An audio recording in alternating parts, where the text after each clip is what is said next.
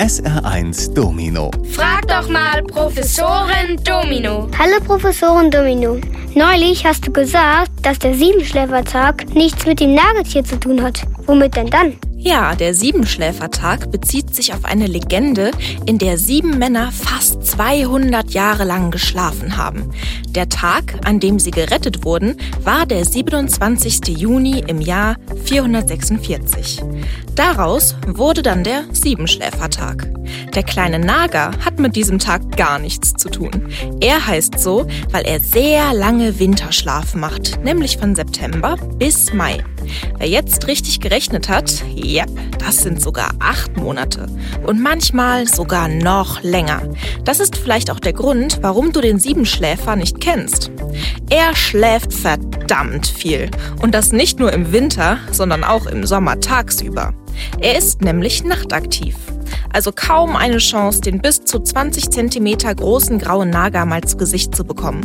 Dabei lebt er bei uns. In großen Gärten, in Baumlöchern, in Meisenkästen und manchmal auch auf Dachböden. SR1 Domino. Frag doch mal Professorin Domino. Hallo Professorin Domino. Was sind Tomaten? Gemüse oder Obst? Spontan würde man Gemüse sagen, oder?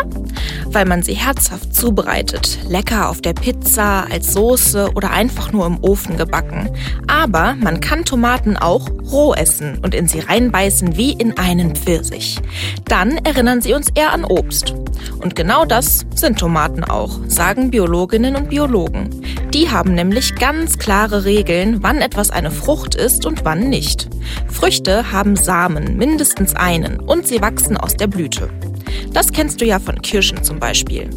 Da blüht zuerst der Baum und aus den Blüten entstehen dann die Kirschen und die haben innen drin einen Kern. Genauso ist das bei den Tomaten. Die Pflanzen blühen und aus diesen Blüten wachsen die Tomaten und die haben innen drin die Samen. Bei Gemüse ist das ganz anders. Bei Möhren essen wir die unterirdisch wachsenden Wurzeln, bei Fenchel die Stängel und bei Wirsing die Blätter der Pflanzen. SR1 Domino. Frag doch mal Professorin Domino. Hallo Professorin Domino. Warum sind Eiskugeln so teuer geworden? Meine Mama sagt, früher haben die mal 50 Pfennig gekostet. Ja, das stimmt. Früher war eine Eiskugel mal deutlich günstiger. Aber sie war auch wesentlich kleiner. Irgendwann machte man dann größere Kugeln und die haben dann schnell auch eine Mark gekostet.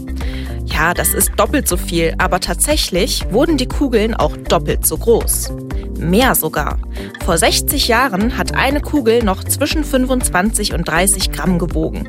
Heute sind es 80 bis 100 Gramm. Okay, aber mittlerweile kostet die Kugel Eis 1,50 Euro. Manchmal sogar 2 Euro.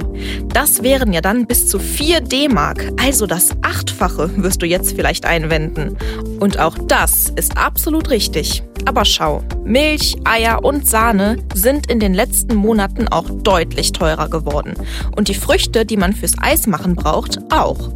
Außerdem kostet der Strom auch mehr und davon braucht man ziemlich viel, um das Eis zu kühlen. Nicht zuletzt verdienen auch die Menschen, die in den Eisdielen arbeiten, mehr. Es gibt also viele Gründe, warum das Eis teurer geworden ist. Trotzdem sollte man sich ab und zu einfach mal eine leckere Kugel gönnen. SR1 Professorin